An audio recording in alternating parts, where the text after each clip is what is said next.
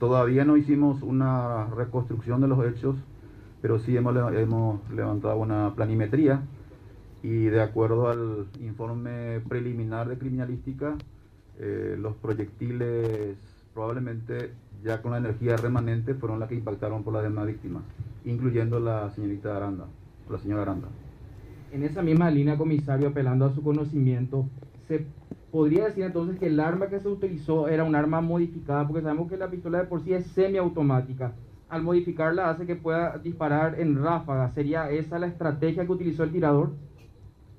Es una posibilidad, no tenemos nosotros el arma, lo que sí sabemos es que se utilizó una sola arma, calibre 9 milímetros, eso es lo que tenemos de manera objetiva.